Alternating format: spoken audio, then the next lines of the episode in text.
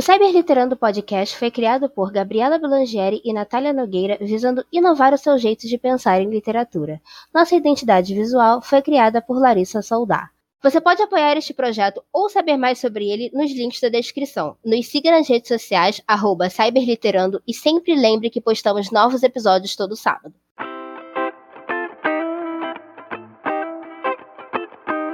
Oi, galera, tá começando mais um Cyber Literando. Eu sou Natália Nogueira.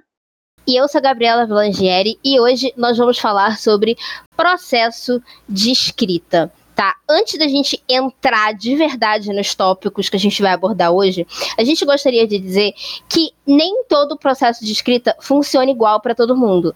E que se por acaso a gente não mencionar aqui é, o jeito que você escreve e tal, não precisa se sentir mal por causa disso. A gente realmente vai falar é, os processos de escrita com os quais a gente teve contato e os quais a gente tentou tá? É, e você também, obviamente, não precisa fazer o que a gente vai falar aqui tá? A gente vai falar um pouquinho sobre as nossas experiências, a gente vai contar alguma coisa se, se alguém estiver realmente precisando de dicas ou de ajuda. Eu acho que esse episódio vai ser muito importante, mas não levem isso como é, o santo Lei. graal da. Isso, não é o santo graal da cyberliteratura, tá? Porque vocês não precisam seguir o que tá aqui tá bom? É, realmente a gente não quer que ninguém se sinta mal, nem nada do tipo. A gente escreve há bastante tempo, né, Gabi? Então, tipo, essas são seriam mais dicas nossas do que propriamente qualquer outra coisa. A gente quer debater um pouco, até porque a Gabi tem um jeito de escrever, eu tenho um jeito de escrever, e são jeitos que, querendo ou não, quando porque a gente, para quem não sabe e tá ouvindo esse podcast pela primeira vez, tá escutando esse episódio solto e etc e tal, é, ou esqueceu, né? A Gabi e eu, a gente escreve juntas algumas histórias, então nossos modos de, de escrever às vezes, às vezes não, né? Se complementam é, com as suas próprias diferenças, então é bacana poder debater sobre diferentes de, de, sobre os diferentes processos de escrita, porque cada um tem realmente seu jeito, e é como a Gabi falou, não é para você levar isso como, meu Deus, vou ter que escrever assim. Não, você escreve do jeito que você quer, a gente só tá dando dica mesmo. Exato. E para começar, né, a gente espera que isso tenha ficado bem claro. Inclusive, a gente super vai gostar de vocês falarem pra gente quais que são os processos de escrita de vocês, se forem diferentes daqui, tá? A gente vai falar sobre é, como que como que chega esse momento que você tem uma ideia e você pensa assim, meu Deus, essa ideia é boa para uma história? Como é que a gente classifica isso, sabe? Como é que a gente pesa isso? Todas as ideias são boas, todas as ideias são ruins, sabe? Você pode se forçar a ter uma ideia, porque às vezes a gente realmente está com vontade de escrever uma história, por exemplo, mas a gente não sabe o que escrever sabe? É, você não tem uma ideia, você não tem uma coisa ali que tá na sua cabeça que você pensa, meu Deus do céu, sabe? Essa história eu tô com muita vontade de escrever. Você quer escrever, mas você não sabe o que. E aí, é, a gente gostaria de já gostaria de já começar falando que não é legal a gente se forçar a ter uma ideia, sabe? Tipo assim, meu Deus, eu vou espremer da minha cabeça até sair uma ideia e, tipo, eu tenho que escrever ela, sabe? Porque geralmente as melhores ideias elas vêm de coisas assim, bobas, aleatórias. Você viu um negócio na rua, você falou, meu Deus, uma fanfic, sabe? Ou meu Deus, um livro.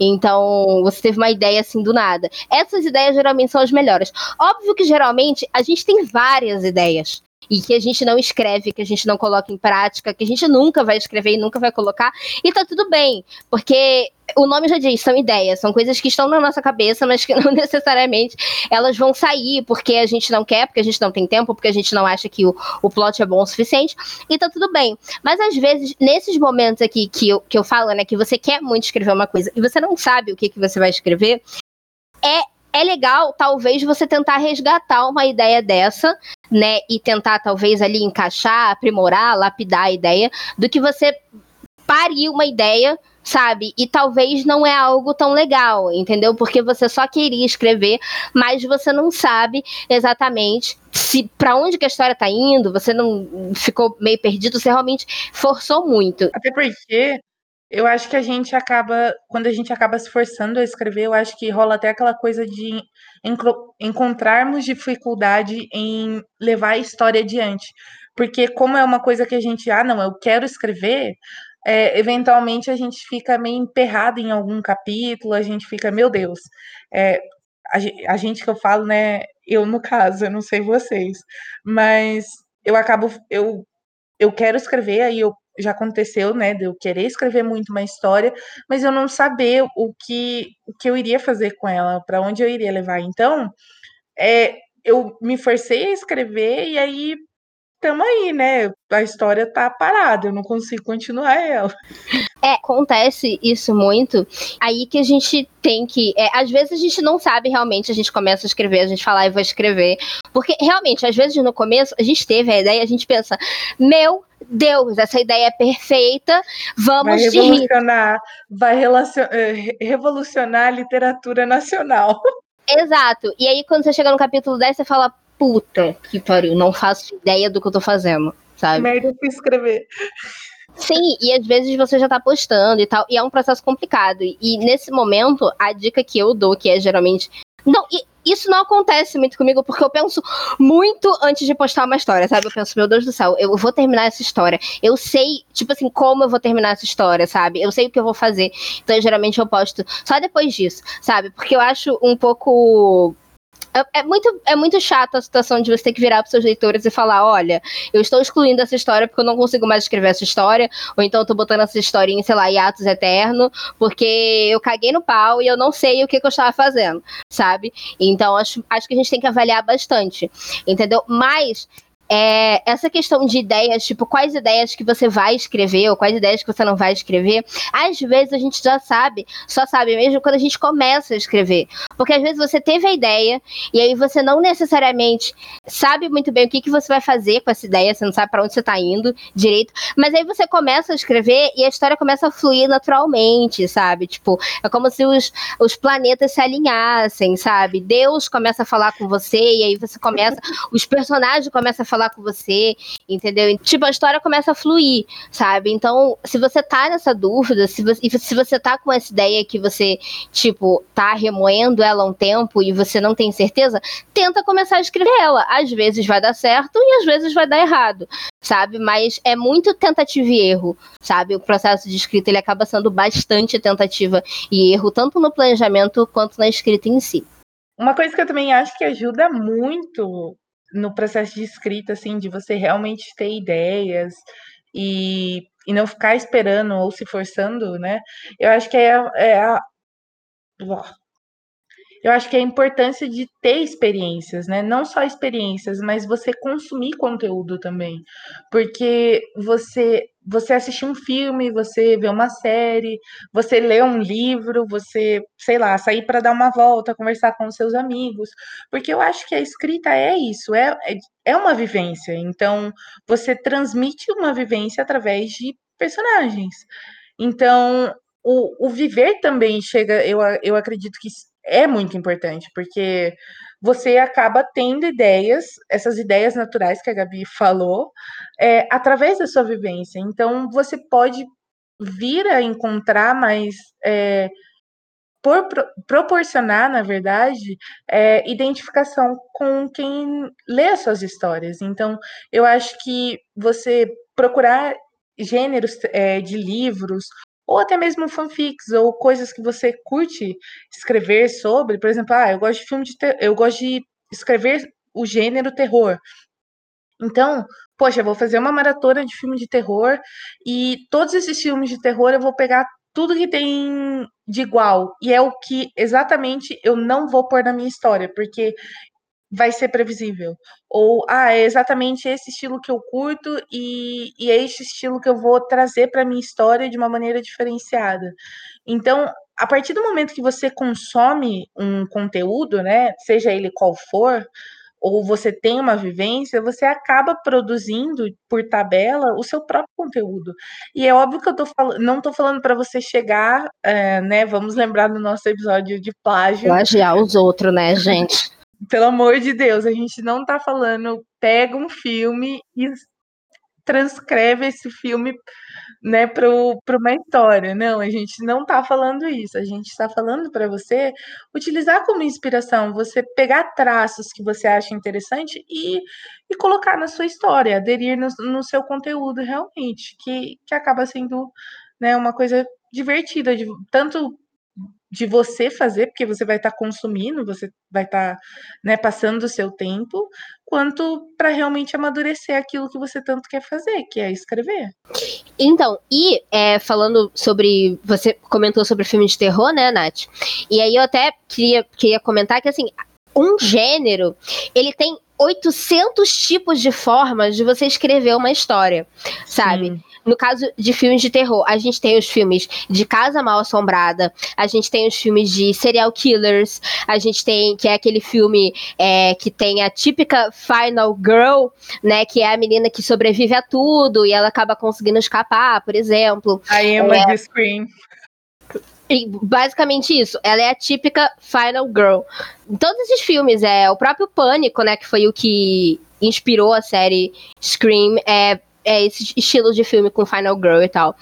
É, então, a gente tem esses, esses tipos de filme. Tem outros filmes de terror que já são uns filmes mais até eles chegam até ser filmes meio indie, porque eles são bem diferentes, por exemplo, A Bruxa de 2015, né? E outros filmes aí que a gente tem, tem, tem aquele filme também do O Homem nas Trevas, que é um filme diferente, ele é um tipo de terror escapista diferente. Então você tem várias formas de contar uma história de terror. Então é importante você buscar referências, tá? Eu disse referências, não tipo plagiar ninguém, mas é, é bom você buscar referências até para você saber de fato o que você quer fazer, sabe? E tá tudo bem se você quiser explorar.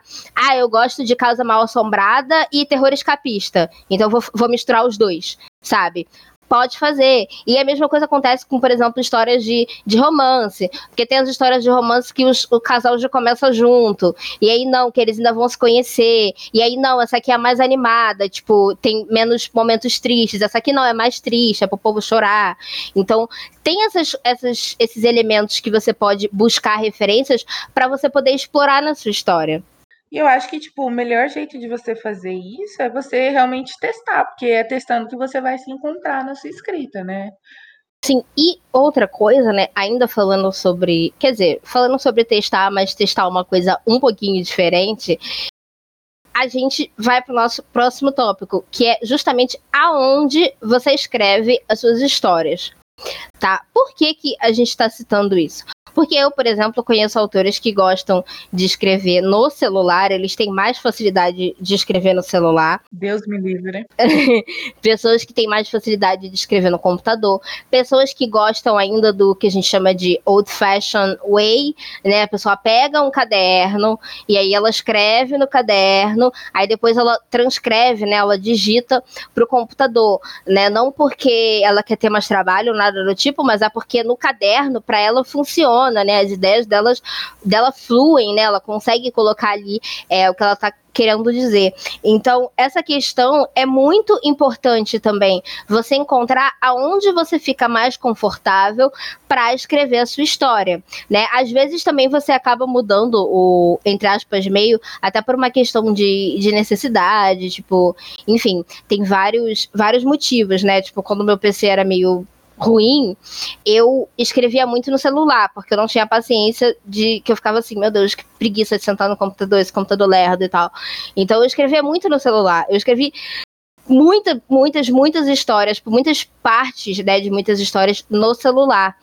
É, e assim, é um processo diferente, sabe? Mas assim, funcionava para mim mais por uma questão de necessidade. Eu, obviamente não gosto, não, ai que estou animada para escrever no celular. Não, mas tem gente que realmente prefere pegar o celular, abrir o Word do celular, o bloco de notas ou o que for e escrever no celular do que escrever no computador. E às vezes também é uma questão de facilidade, de mobilidade. É, eu já escrevi muito, como eu falei, muitas coisas no celular por conta do meu computador e também porque, sei lá, eu estava no ônibus voltando da faculdade faculdade. Eu queria escrever, eu escrevi no celular, sabe? Então a gente a gente acaba passando por por meios de escrever diferentes por uma questão de necessidade, por uma questão de, de, de conforto, né? De você quer se sentir mais confortável. E é, como eu falei, muitos autores eu conheço é, que gostam de escrever no caderno, né, no papel. Eles gostam de pegar o papel, escrever, depois eles vão ter que digitar, né, porque você vai fazer o quê? Vai escanear e vai, tá ligado? É, não, hoje em dia não funciona muito mais nesse método. Mas então a gente tem que você tem que encontrar o lugar que você se sente confortável para escrever e aí você escreve, tipo, basicamente é, é isso, assim, acho que é importante a gente falar sobre, porque às vezes a gente acha que, ah, não, porque fulano, sei lá, um autor que você gosta, né, e você viu que esse autor que você gosta, ele só escreve no notebook rosa dele. Mas você não tem que fazer isso sabe? Você vai escrever onde você se sente confortável. A gente pode sim é, buscar referências, se inspirar em pessoas, mas é porque cada pessoa tem a sua mania, sabe? O ser humano tem manias. Então, cada um tem as suas. Aí não dá pra gente catar a mania dos outros e falar, não, eu vou comprar um notebook rosa porque eu acho esse cara muito foda e eu quero escrever igual a ele. Mas não, não é o notebook rosa que faz ele escrever. É, o notebook rosa é uma mania dele, tá? Uma excentricidade, tá? Eu só, só tô dando um exemplo porque existem realmente é, vários processos e vários tipos. E se você é, usa um meio de escrever que eu não citei aqui, ou que é diferente, ou que você acha que é, seria legal contar pra gente como você faz o seu processo de escrita, manda pra gente no nosso Twitter, arroba cyberliterando, que a gente vai estar tá vendo, vai estar tá respondendo vocês, tá? A gente sempre vê, sempre responde. Então a gente tá curiosa para saber também seus processos de escrita. Quem sabe a gente não adere esses métodos de escrita para poder esparecer um pouco e diversificar um pouco também a nossa, nosso tipo de, de escrita mesmo, de como escrever. Exato, hashtag aceitamos dicas. Eu acho, Gabi, que uma coisa muito legal da gente falar também, porque você falou, né, dos, dos métodos, das, dos aparelhos que a gente pode utilizar para escrever, eu acho que também a gente poderia muito abordar sobre a, organiza a organização na hora de escrever. É, como a Gabi falou, cada um tem a sua mania, o seu jeito de, de escrever. Por exemplo, a Gabi deu, deu a ideia do computador rosa, né? É, mas uma coisa que a gente acha muito importante no processo de escrita, não sei a Gabi, mas eu acredito, conhecendo bem ela do jeito que eu conheço, eu sei para ela o quanto é importante a organização em si. Porque é muito importante você saber os rumos que a sua história vai levar, ou a maneira como você pode se programar para que a sua escrita seja produtiva e você realmente consiga levar ela adiante, porque, por exemplo, eu eu faço faculdade, eu estudo, não, né? Se eu faço faculdade, eu estudo. Por exemplo, eu, por exemplo, eu faço faculdade, eu trabalho, é, eu gosto de sair. Então, por exemplo, como eu acho tempo para escrever? Eu acabo me programando, entendeu? Então eu falo assim: ah, durante a semana eu vou escrever tal dia, eu vou tirar, sei lá, duas horas para poder escrever. E para eu fazer isso, no meu caso, eu tenho, eu trabalho a Gabi sabe, eu sou muito chata nesse, nessa parte. Eu trabalho à base, à base de planner. Eu tenho que me organizar é assim, capítulo tal vai acontecer tal coisa com tal personagem por conta disso, disso, disso. Gente, a Natália é muito chata, não recomendo escrever com ela, tá? Assim, eu escrevo porque ela me botou no cativeiro, brincadeira. Mas assim, é, é um processo realmente diferente, porque eu sou muito. Não tô nem aí para essas coisas, sabe? É, eu penso, tipo assim, eu sei o que vai acontecer, eu vou escrever nos capítulos, não tô nem aí. E aí a Natália não, ela faz o, o, planner com todos os detalhes e não sei o que. Por um lado é bom, porque às vezes eu esqueço o que, que tem que fazer, aí eu vou lá e olho. Por outro lado, é tipo, a gente tá falando do negócio e aí tu tá escutando a Natália, tá, tá, tá, tá, tá, tá, tá, tá no computador. E é porque ela tá anotando absolutamente tudo, assim, é, é bem engraçado. Porque, pra mim, como, como, como autor, eu acho muito mais fácil eu me encontrar na escrita. Então, eu quero realmente que a minha história não mude de de roteiro, sabe? Porque isso é uma coisa que, né, eu e a Gabi a gente até ia falar depois e a gente vai falar melhor sobre isso depois.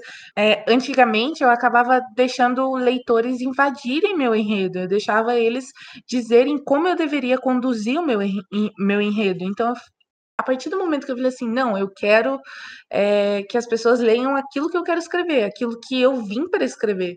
Então, eu passei a me organizar, porque essa foi a maneira que eu falei, pronto, tá nesse tá no papel, então eu não vou mudar. Óbvio, ah, tive uma ideia mais bacana, vou mudar.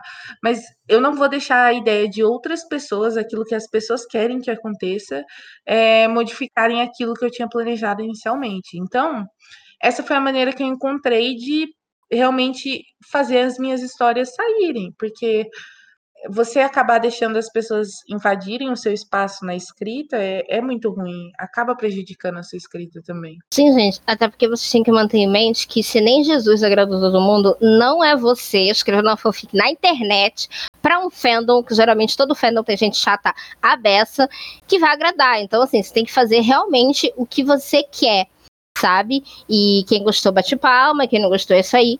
Mas, como, como é, a Natália citou, a gente vai falar mais sobre isso um pouquinho mais pra frente.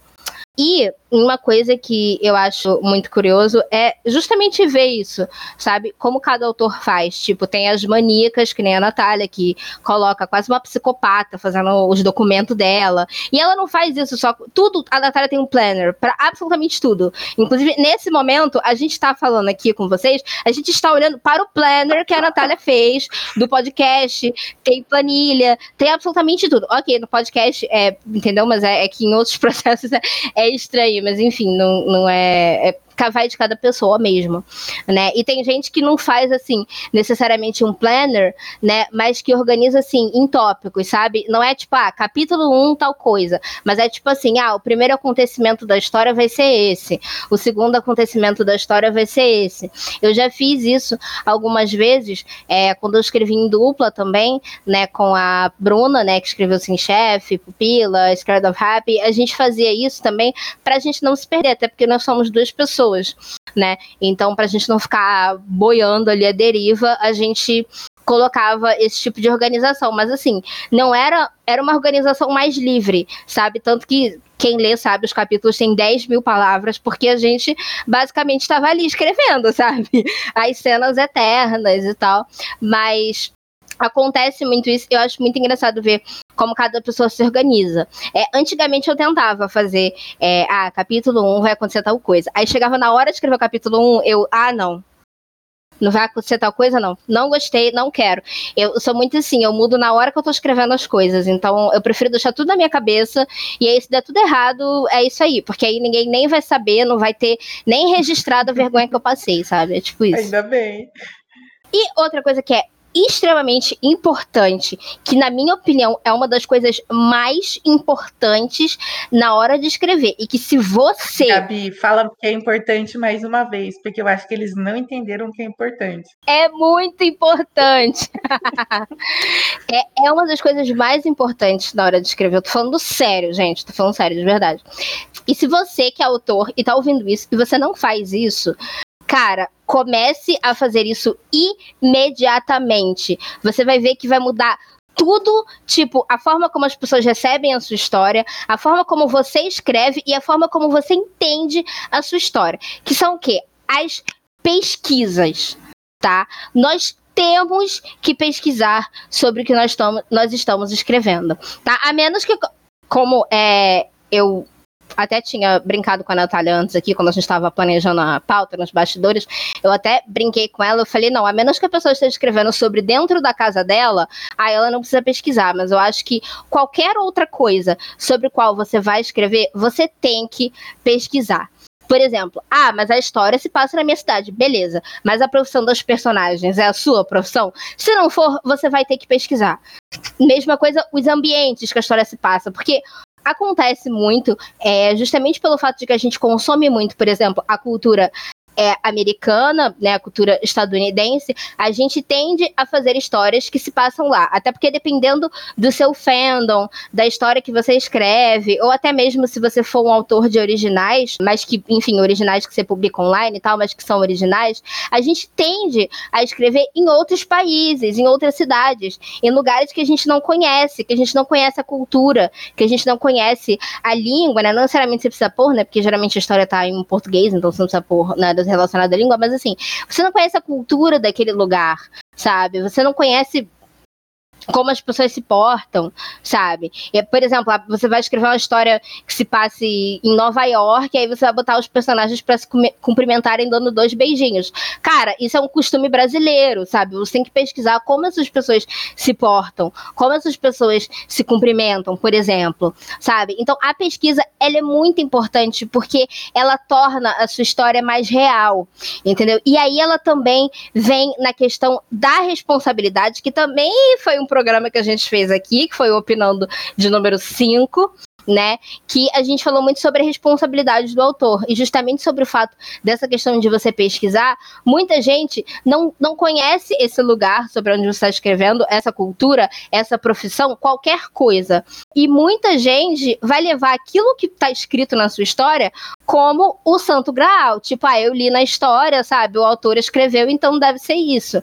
E às vezes não é sabe? Outra coisa também que o pessoal é, faz muita coisa errada. Eu tento muito não fazer coisas erradas, eu fico pesquisando. Parece até que, sei lá, eu tô grávida junto com a personagem, quando a, alguma personagem minha engravida, e aí eu fico desesperada pesquisando tudo sobre gravidez para não escrever nada errado. Eu já baixei aplicativo para saber. É, acontece muito. Então a gente tem que saber o que a gente está escrevendo e temos que ter responsabilidade com isso, tá? E além da, da, dessa questão de responsabilidade, como eu falei, é muito sobre você conhecer o que você está escrevendo, porque é muito mais confortável você escrever sobre uma coisa que você sabe o que é, do que escrever sobre uma coisa que você está inventando. A menos que, óbvio, você inventou a cidade. Sei lá, é um futuro apocalíptico. Então você inventou, tipo, o jeito que o mundo é, o jeito que as pessoas se portam. Beleza, e realmente. Mas assim, se você está escrevendo, entre aspas, simulando o mundo que a gente vive, e você está fazendo fazendo em outra cultura, em outro país, vale a pena você pesquisar. É muito importante. A gente está falando que você não é obrigada a fazer isso, mas é aquela famosa coisa do episódio 5, né? Sua responsabilidade como autor. É, vão ter pessoas consumindo a sua história, como a Gabi falou, obviamente. Então, é aquela coisa, né? Toma cuidado com aquilo que você está escrevendo, toma cuidado com é, o conteúdo que você está publicando, porque né, a gente nunca sabe quem está lendo, a gente nunca sabe quem leva realmente a sério, quem não leva. Então, quem sabe diferenciar é, essas coisas realmente se são verdades ou não. Então, toma cuidado. A gente dá essa, essa dica para vocês. Vou dar um exemplo aqui. Eu, eu vou contar uma vergonha que eu passei, tá, gente? Era 2014, eu não sabia o que eu tava fazendo. Eu literalmente não sabia o que eu tava fazendo. Inclusive, eu já até mencionei essa história lá no 5 do, da responsabilidade. Eu falei que eu excluí ela, não por isso, tá? Porque isso é uma coisa boba que dava para mudar. Mas, por exemplo, a personagem chama Lamborghini. Por que eu não sabia o que eu tava fazendo, tá, gente? Gostaria de ressaltar isso. Eu não gosto muito de fazer personagens que são muito ricos por zero motivos, tá? E aí, as Lamborghinis, ela só tem duas portas. Mas eu coloquei que a Lamborghini tinha quatro portas. Meu que Deus tinha criança no, no, banco de trás, tá ligado? Tinha criança. então, assim, gente, não, não tem, não tem esse, esse lugar na Lamborghini. Eu não sei se depois lançaram Lamborghinis que tinham, mas eu lembro, em 2014, não tinha, tanto que leitores me avisaram, tipo, amada, o que que é isso? Não tem isso aqui, sabe? Então... A dica de hoje também é, se você for comprar um carro, não leve a Gabi com você. não, mas assim, por quê? Porque eu quis botar uma Lamborghini na história e eu não fazia a menor ideia de como era uma Lamborghini, até porque eu nunca, acho que eu nunca vi uma Lamborghini pessoalmente, sabe? E eu não me dei o trabalho de pesquisar, porque eu pensei, gente, a Lamborghini é um carro, não é possível que não tem porta de trás e banco de trás, mas não tem. Então assim, Sério, gente, pesquisem, porque vocês vão passar vergonha, provavelmente, sabe? Se vocês não pesquisam as coisas que vocês estão escrevendo. Não e aí, só isso, eu acho que vergonha todo mundo passa em algum momento escrevendo, Exato. entendeu? Isso, gente, isso também é muito comum. Faz parte do, do processo da escrita. Mas se você puder evitar, evite. Sim, com certeza. É, uma coisa que eu também recomendo, falando além da pesquisa, obviamente, eu acho muito importante a escrita teste. A, a Gabi a gente tava falando nos bastidores, ela, Natália, que porra é? Escrita teste. E eu assim, Gabi, é o nome que eu inventei. Realmente, é o nome que eu inventei. Antes de eu escrever, a Gabi, a Gabi falou isso anteriormente, né? Que ela gosta de ter todos os capítulos prontos antes dela publicar a história, porque é uma segurança que ela sente. No meu caso, eu odeio fazer isso, porque eu preciso daquela, eu sinto aquela necessidade das pessoas me cobrando para que eu possa produzir. é uma coisa minha.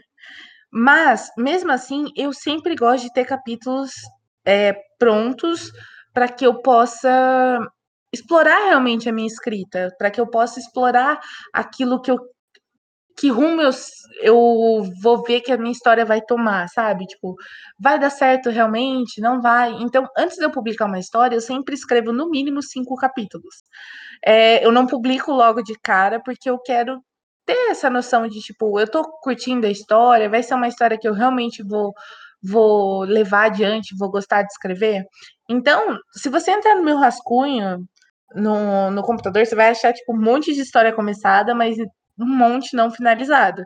Porque rola muito isso de você testar o, o, o chão que você tá pisando. É como, como quando você vai entrar na piscina e você quer ver se a água tá fria demais ou não, e você vai se molhando aos poucos, e eu acho que isso é muito importante, é, rolar esse teste de você se sentir confortável com o enredo, se você se sentir confortável com o gênero que você vai abordar, com os seus personagens, é, com o seu público, né? Se você vai testar um público diferente e coisas do tipo.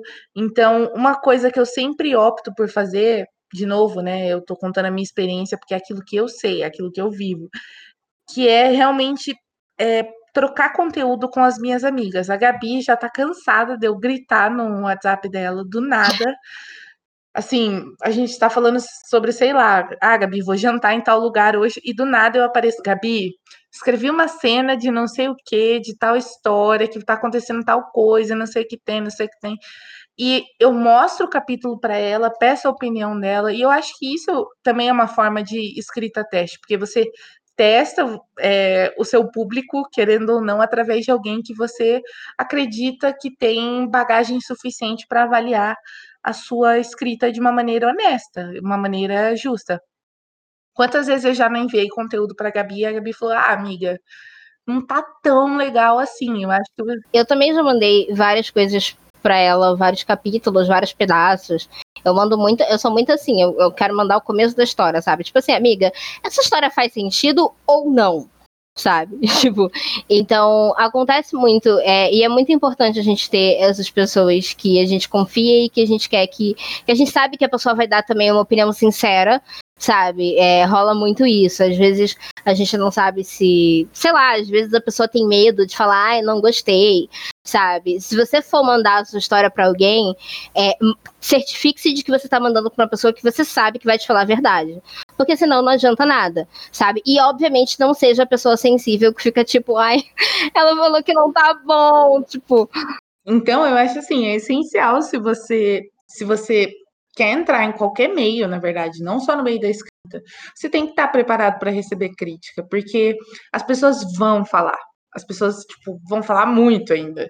Então, você tem que se preparar emocionalmente para eh, ser ok com essas críticas, para você falar, não, tudo bem, as pessoas vão falar, mas isso é o que eu quero escrever, e isso é uma crítica construtiva, isso vai agregar na minha escrita, isso vai contribuir para que eu melhore.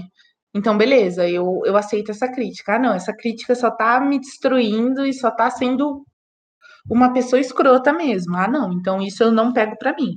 Então, é o que nem a Gabi falou. Certifique-se de quem com quem você vai compartilhar primeiramente a sua história. São pessoas de confiança, são pessoas que vão ser honestas com você, é, porque isso é essencial nesse meio. É essencial você ter pessoas que realmente sabe, validem o seu trabalho de uma maneira honesta. E se você for a pessoa que está recebendo histórias, não seja um babaca. Se você lê um negócio que você realmente achou que não tá bom e que você pensou ali em, poxa, acho que se mudar isso aqui fica bom, avisa para a pessoa, sabe? Porque a pessoa tá confiando em você para algo que é muito importante para ela, que talvez não seja tão importante para você, mas que é muito importante para ela. Então não seja um cuzão. Pelo amor de Deus. Falou disso, Gabi. Outra coisa que é muito importante a gente falar sobre. Tudo que eu falo é muito importante, mas é porque é importante, tá? eu sempre falo que tudo é muito importante, mas é porque a gente realmente separou as coisas que a gente acha que são mais interessantes da gente debater com vocês e de vocês também ouvirem e ficarem sabendo se forem coisas que vocês talvez não pensaram, porque às vezes a gente não sabe por onde começar e a gente fica perdido, e aí a gente não, realmente não sabe, sabe? Tem coisas que a gente realmente só para pra pensar às vezes quando a gente avisa e tal. E no caso, eu e a Natália, a gente só tem uma noção porque outras pessoas avisaram pra gente, ou a gente descobriu sozinhos depois de anos, sabe?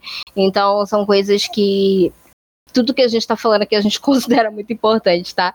Enfim, mas o próximo tópico que a gente separou para falar é justamente a questão do personagem, sabe? Porque, ah, tá bom, você já fez suas escritas teste, você já fez suas pesquisas, você já sabe onde você gosta de escrever, você já teve suas ideias, sabe? Você já se organizou, você já se aceitou, se acertou, né? E agora, como é que você faz esses personagens é, serem parecerem incríveis? Como é que você faz eles parecerem pessoas? Como é que você valida esses personagens? Como você faz o autor, o autor não, o leitor gostar do personagem? E como você gosta do personagem? Porque eu e a Natália, a gente viveu uma situação recentemente que a gente estava quase batendo a cabeça na parede de tanto desespero. A gente planejou uma história inteira o e tal. Era tava... maravilhoso. Era porque ele é que ele não morreu. É verdade. Perdão.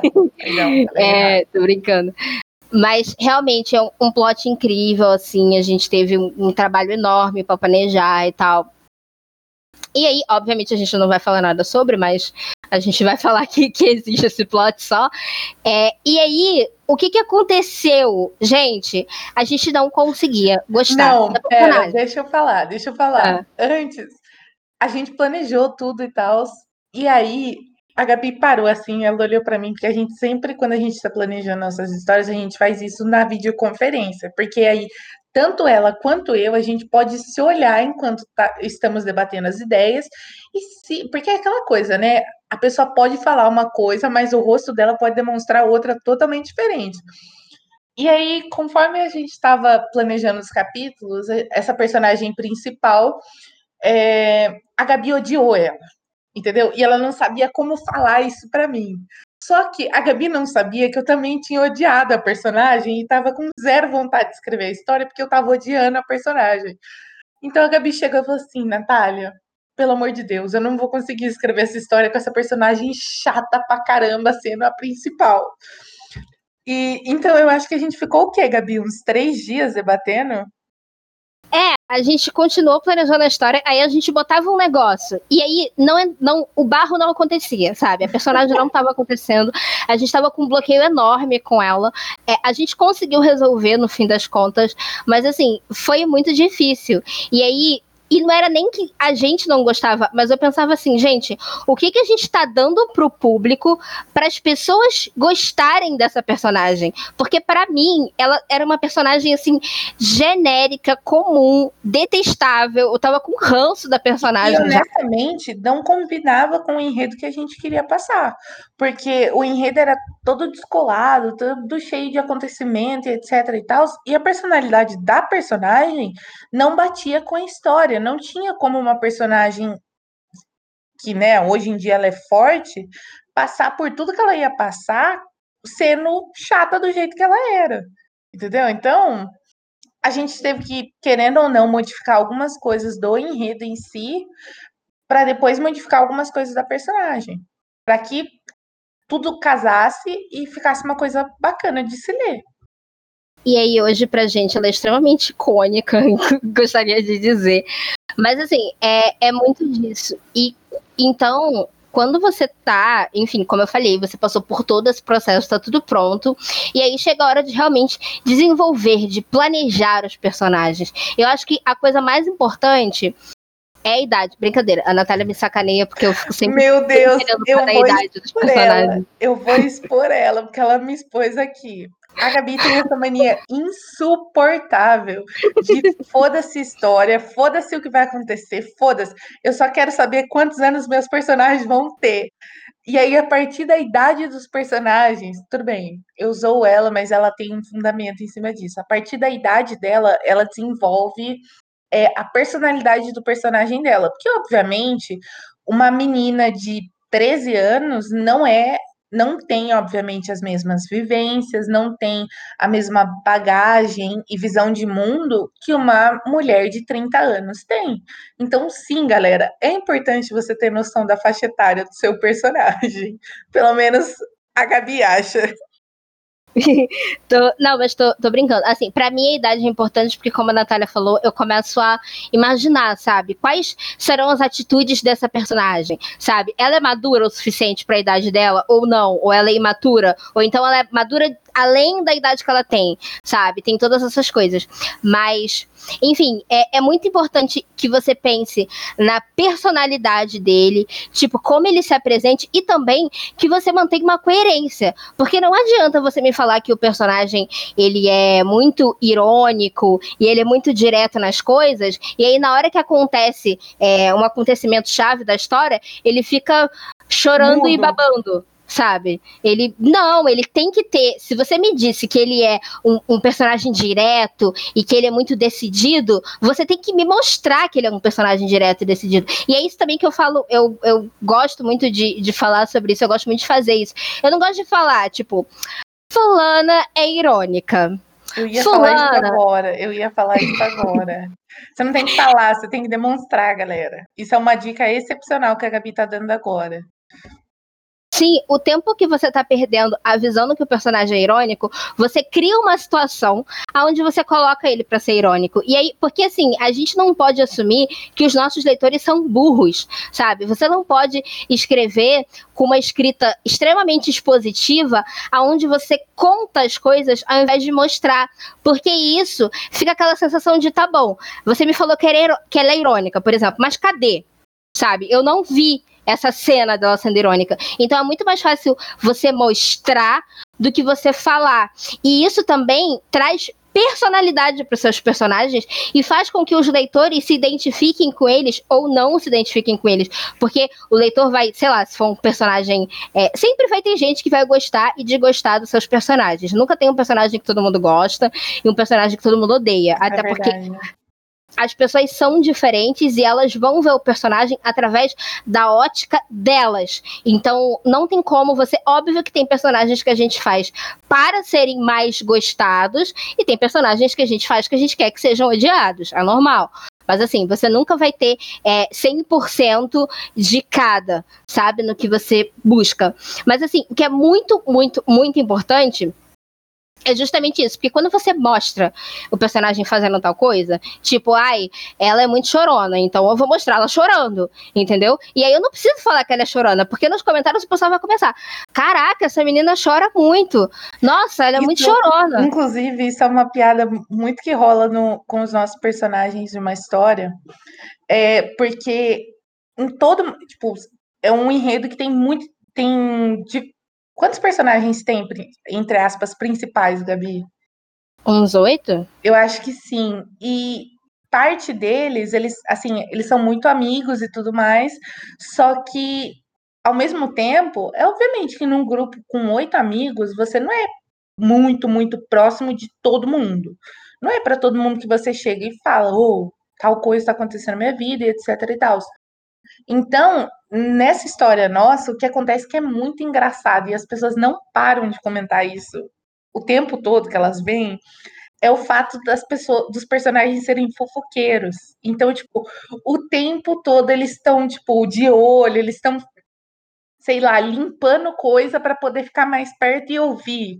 Tipo, em momento algum a gente falou que eles são fofoqueiros, mas o pessoal presumiu isso através do do, do das atitudes desse, desses personagens. Então, é muito engraçado você ver, porque eventualmente eu e a Gabi a gente acaba citando que, as, que os personagens são fofoqueiros e todo mundo, nossa, realmente eles são mesmo, não sei o que tem.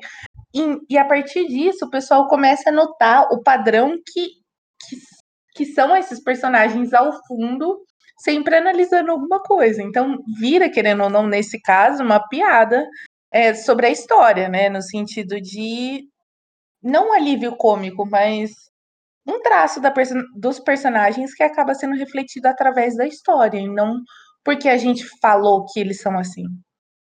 Sim, e uma coisa é que é como você falou, né? Depois, em um dado momento, há uma reflexão sobre a fofoca, porque a personagem que chegou, ela meio que chegou depois no grupo de amigos. Então ela tava observando, tipo, ela tava contando, tipo, que ela tava vivendo, sabe? Mas antes disso, já tem vários momentos que, tipo assim, aconteceu uma coisa com um, aí numa sala, tá todo mundo especulando. Tipo, pai, o que, que aconteceu? O que, que aconteceu? O que, que, será? Isso aí já é fofoca. E aí chega um terceiro que sabe o que tá acontecendo e ele entra falando: Ah, isso aí não, isso aí é isso é assim, assim, assado que fulana me falou.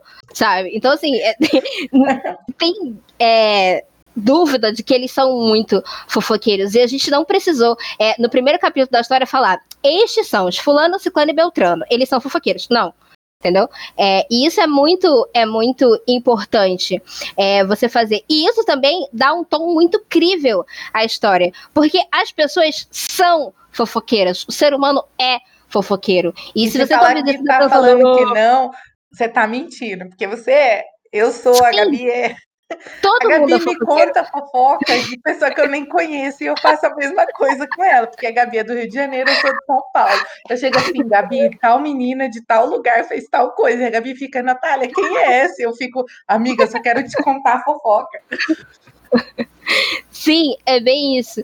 Então todo mundo é fofoqueiro. Então quando você vê uma história assim que tem esses tons de personagens incríveis, não que a gente esteja aqui se colocando como meu Deus, a, a sei lá, deusas nunca erraram. É, não, não é isso. Mas a gente tenta trazer esses elementos da, de realidade para as nossas histórias e a gente acha importante que é, quem está ouvindo esse podcast que talvez esteja buscando por ideias, buscando por uma forma de escrever por uma ajuda, é, note esse padrão, entendeu? Que é justamente você fazer crível. Outra coisa também que é muito importante na construção do personagem é que, e aconteceu muito também nessa história que a gente está citando aqui, tá? É, que a Gabi, que eu vou deixar o link no nosso Twitter, arroba cyberliterando, é, para quem quiser ler. Isso. O que que aconteceu? A gente planejava as cenas, é, a gente, como a Natália é psicopata com o negócio de planejar e tal, ela botava lá os negócios, a gente planejava todas as cenas, beleza. E aí, quando chegava na hora de escrever, às vezes eu olhava e falava, ah, uh, -uh essa personagem não pode fazer isso porque depois de tudo que a gente escreveu sobre ela, se ela fizer tal coisa é ilógico. Aí eu ia lá, mandava áudio de três minutos pra Natália. Ô, Natália, a cena tal, socorro. Aí eu falava, ó, eu pensei de, para ficar mais crível, fazer isso, isso e isso. Porque aí vai combinar mais com a atitude da do personagem ou da personagem. Então, tem muito disso também. Você obviamente a gente precisa fazer algumas coisas e justificar algumas atitudes, porque a gente precisa que a história ande, a gente precisa que o enredo ande, mas muitas vezes a gente também pode é, parar e pensar: não, não vou botar isso, porque vai ser incoerente com a personagem, sabe? É bem isso. É, você estruturar uma, uma, uma personalidade para o seu personagem dá toda uma ideia diferente. Então, se você colocar lá, é, aí a gente entra com um pouco, né, daquela coisa de professor. É, quais são as características físicas e psicológicas do seu personagem? Então, como o seu personagem é? Ele é, ele é magro, ele é careca, ele é barbudo? Como, como é que ele é? é e, e em relação ao psicológico dele, o que, que rolou com ele? Ele já passou trauma? Ele tem irmão? Ele tem é, ele é sarcástico, ele não é sarcástico, ele é triste, não sei o que tem. Então, você molda o seu personagem, você planeja o seu personagem para que na hora de você escrever o seu enredo, ele não aconteçam esses buracos que a Gabi falou que eu realmente fazia antes, que era de fazer o meu personagem ter atitudes totalmente incoerentes com a personalidade dele. Então, você prestar atenção nesse detalhe antes de você começar a escrever a sua história só ajuda você durante a sua história, entendeu? Sim, sim, isso é, isso é muito importante.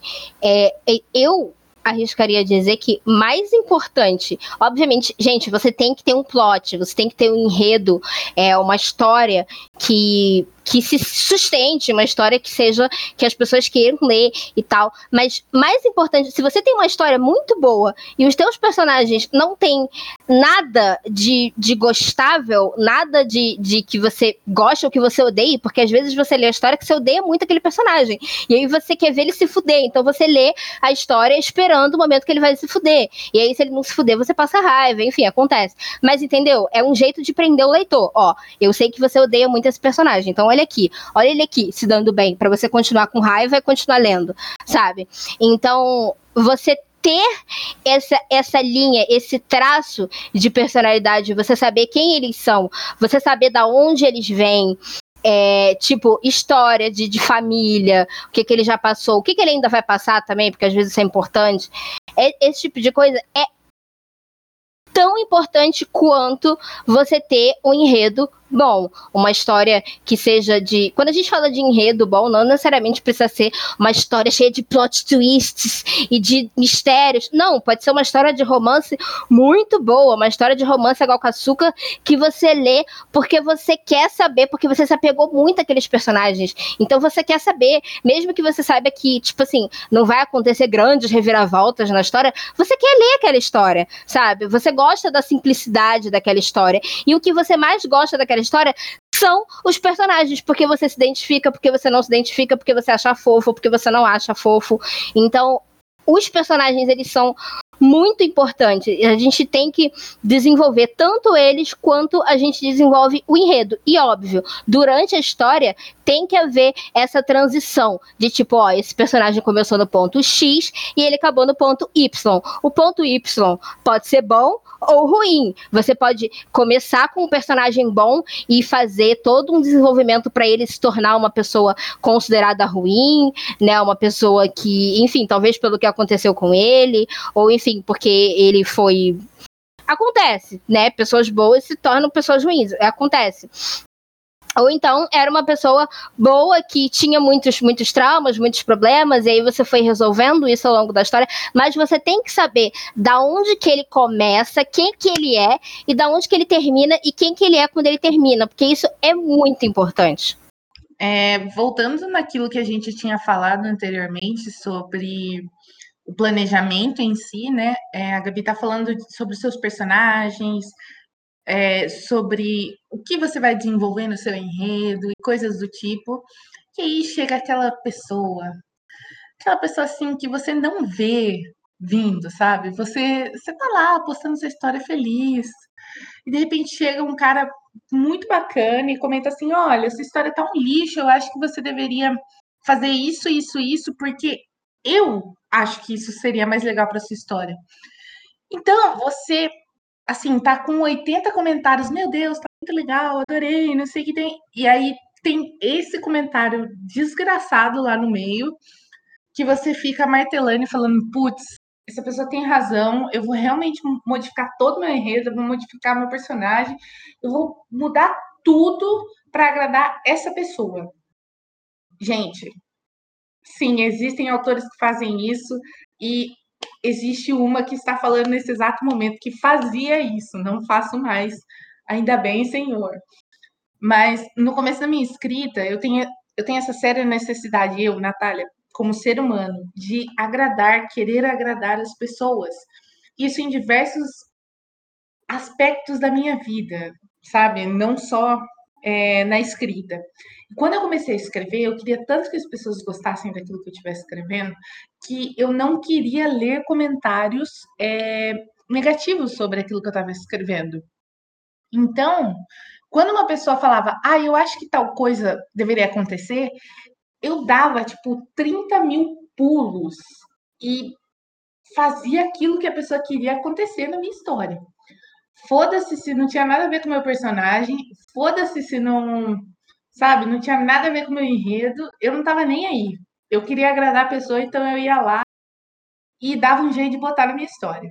Mas aí eu comecei a perceber como isso prejudicava muito os meus enredos, como isso, eh, voltando no que a Gabi falou, parava de condizer com a personalidade do meu personagem. É, esses dias, inclusive, eu não sei se a Gabi chegou a ver, me mandaram uma mensagem falando assim: eu acho que você deveria colocar uma cena de ciúmes tal, porque tal coisa deveria acontecer e não sei o que tem, e não sei o que tem. E eu cheguei e falei assim, viu, isso não condiz absolutamente nada, essas coisas que você quer que aconteça não condiz absolutamente nada com os meus personagens, que agiriam completamente o oposto de fazer, por exemplo, uma, uma crise de ciúmes. Eles não teriam uma crise de ciúmes. São personagens inseguros que não têm absolutamente é, nenhum âmbito emocional forte o suficiente para, por exemplo, falar, lutar por alguém no sentido de falar, ou oh, para de mexer com a minha namorada, vamos supor. É, então, por exemplo, os personagens, caso eu colocasse uma cena assim, iriam se afastar, não iriam se unir, como provavelmente iria acontecer numa outra história. Então, eu não posso agradar todo mundo com aquilo que eles vão ler no meu enredo, entendeu? Eu, que nem a Gabi falou no começo, como é que você falou, Gabi? Sou, nem Jesus agradou todo mundo, né? Uhum. Então, então é isso aí, gente. Eu acho que é muito importante você planejar aquilo que você quer escrever e você permanecer fiel àquilo na sua intuição, naquilo que você acredita ser certo. Porque no final do dia, quem tem que estar feliz com a sua história é você. Não é, obviamente, que a gente, né, não posta para não para as pessoas não gostarem. Eu não estou falando isso. Mas eu estou falando que a maior pessoa satisfeita com o enredo tem que ser você, entendeu? Você tem que estar tá feliz, você tem que estar tá confortável, você tem que estar tá realmente gostando de produzir o seu conteúdo. Porque a partir do momento que vira uma obrigação porque né, a gente sabe que não dá para viver disso, né? Muito difícil viver disso aqui no nosso país. É, a partir do momento que vira uma obrigação e você deixa de fazer porque você gosta ou porque é um hobby, deixa de ser um hobby e uma coisa assim vira só para agradar os outros, é, você não tá fazendo certo, cara. Você tá fazendo isso com umas ideias muito erradas. Eu falo, que nem eu falei, eu falo isso por experiência própria. Porque eu já fiz isso, eu já desanimei muito com a escrita, eu já fiquei muito infeliz com aquilo que eu estava escrevendo, então vale a pena, entendeu? Não vale realmente a pena. Escreve o que você gosta, e como a Gabi fala, é, e pau no cu de quem não tá gostando. Adoro. Não, e só queria acrescentar algumas coisas. É. que justamente nesse momento no, momento, no dia que a gente está gravando isso, a gente está passando por isso, tá? Sim. Gostaria de dizer com a nossa história que a gente já falou dela 800 vezes aqui, tá? Eu juro que a gente não tá só querendo se panfletar, é porque realmente são exemplos que a gente acha que pode, tipo, evitar vocês de passarem pelas mesmas coisas, mas a gente postou uma cena aonde parece que tem alguma coisa errada com o ex. Eu vou falar parece, porque obviamente o capítulo já vai ter saído, né, quando a gente postar esse episódio, então não vai ser nenhum spoiler. É, parece que, tipo assim, que a história vai cair para um drama de ex. Mas assim, foi uma linha do último capítulo que deu a entender isso sabe? Mas não, a história não vai cair para Drama Jays, a gente odeia isso, pelo menos eu odeio isso. Então, não é, não é a nossa intenção, nem é a proposta da história, entendeu? E aí a gente já recebeu uns comentários de tipo assim: "Ai, não acredito que vocês vão fazer isso". Amores, vocês não sabem o que a gente vai fazer, tá ligado? E aí, sexta-feira a gente vai tombar todo mundo na força do ódio. Só para tá? avisar, esse episódio tá sendo gravado dia 30 de setembro, né, Gabi? Isso. 30 de setembro. E o nosso episódio sai dia 2 de outubro. Então. Nosso capítulo, amiga. Episódio é esse aqui, capítulo é lá. Então, peraí, volta lá. Para vocês terem noção, o episódio de hoje está sendo gravado dia 30 de setembro e nosso capítulo dessa história sai dia 2 de outubro. Então, assim, as pessoas não sabem o que aguardam elas. E assim, não foi uma pessoa que comentou sobre isso, foram uhum. várias. Então, é, né, aquela coisa. Também você, leitor, não julgue o, o autor antes da, da finalização da história, porque quem publica online geralmente publica por partes e acaba sendo difícil é, do autor poder mostrar o conteúdo dele inteiro é, com um capítulo por semana, por exemplo, entendeu? Porque você não Sim, vai ver assim, o final, o resultado final. E assim, se a gente realmente postasse, por exemplo, capítulo de sexta, e realmente fosse drama de ex, aí tudo bem. pessoal reclamar porque não gosta e tal. Mas assim, vocês leram, tipo assim, uma linha que deu a entender, sabe? A galera não sabe o que aconteceu. Então, assim, se eu e a Natália fôssemos capilhadas por isso, a gente já tinha morrido, Verdade. sabe? Então, a gente não tá muito de isso, boa, a gente tá rindo a peça. Hã? Não só com isso, mas com tudo que já falaram da história, né? Sim, e a gente tá assim, rindo a beça, sabe? Porque é bom você se divertir nesses casos, sabendo que não é o que você vai fazer, que as pessoas estão reclamando à toa, e que depois vai ficar todo mundo com a cara no chão, sabe? Isso é muito legal, você também se divertir com o que você tá fazendo, você tá feliz com o que você tá fazendo. A gente morre de rir com essa história, não porque a história é engraçada, porque não é uma história de, de comédia, mas por causa das teorias do pessoal, dos comentários do pessoal, mesmo comentário que pode ser interpretado como ofensivo a gente morre de rir, sabe? A gente não tá nem aí. Então, é muito importante a gente fazer realmente o que a gente quer. E, obviamente, vai ter gente que não vai gostar, assim como se você gosta do enredo e você tá escrevendo ele, vai ter gente que vai amar esse enredo. E vai ter gente que vai falar: Meu Deus, eu sempre quis ler essa história. Eu li um comentário desse esses dias, eu fiquei muito feliz. A pessoa falou: Cara, eu nunca vi nenhuma história parecida com a sua. Eu tenho certeza que tem, tá? Porque provavelmente a pessoa não, não procurou e tal, mas enfim, ela achou a minha, ela ficou muito feliz. E ela falou, cara, eu sempre quis ler esse enredo, tipo, obrigada, sabe? E aí, se eu fosse querer fazer enredo para agradar os outros, eu nem ia postar essa história, até porque essa história não é muito convencional, sabe? História de romance, essas coisas. Então, realmente, faça o que você quer, faça o que você gosta. Obviamente, tenha senso na hora de, de fazer, né? Não fica romantizando coisa errada, etc. Mas assim, faça o que você quer, faça o que você gosta, e você pode ter certeza que o, os. Alguém vai acompanhar e alguém vai gostar. E é que nem a nossa convidada Natália Freitas falou.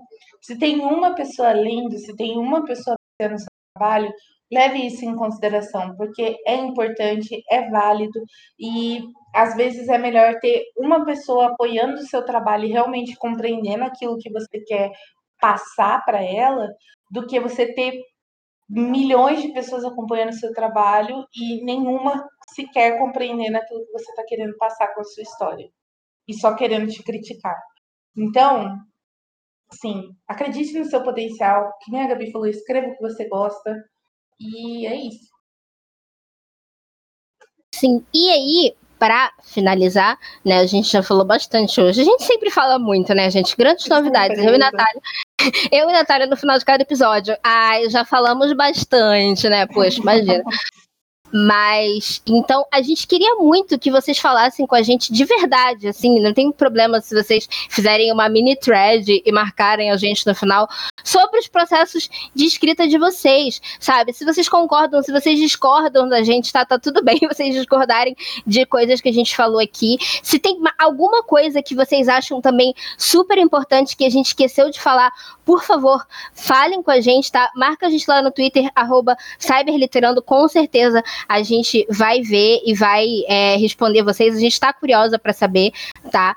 E se você que é leitor, se você tem alguma coisa a acrescentar, alguma coisa também que você observa, né? Porque esse episódio não é só para escritores, né? Para autores, né? Ele também pode ser para leitores que estejam curiosos para saber como é, né? Mais ou menos como o pessoal se organiza. Se tem alguma coisa que você observou que você gostaria de perguntar também e que você gostaria de acrescentar, também marca a gente lá no no Twitter, arroba Cyberliterando, que a gente vai ver e vai responder todo mundo. E é claro, se você curtiu esse episódio, por favor, compartilhe ele com um amigo seu que gosta de escrever ou que gosta de ler.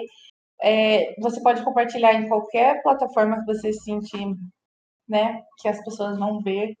É, se vocês também quiserem marcar a gente, vocês ouvindo a gente no, no Instagram, arroba Cyberliterando também, que a gente vai repostar seus stories e vai agradecer pessoalmente você pessoalmente não cada distância, mas a gente está em pandemia. Eu queria muito que no dia que esse episódio sair, que a gente sabe que esse episódio ainda vai demorar, já estivesse todo mundo vacinado. Aparentemente não, mas assim, seria um sonho, tá? Mas, enfim, gente, muito, muito, muito obrigada a todo mundo que ouviu. A gente vê vocês no sábado que vem e tchau, tchau.